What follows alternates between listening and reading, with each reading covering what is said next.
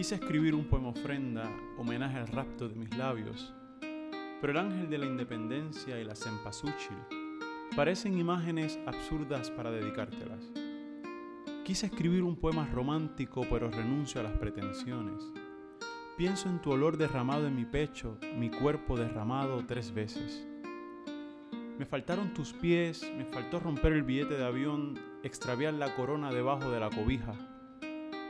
No es sublime compartir una calle, un edificio, una cama en Isabel la Católica.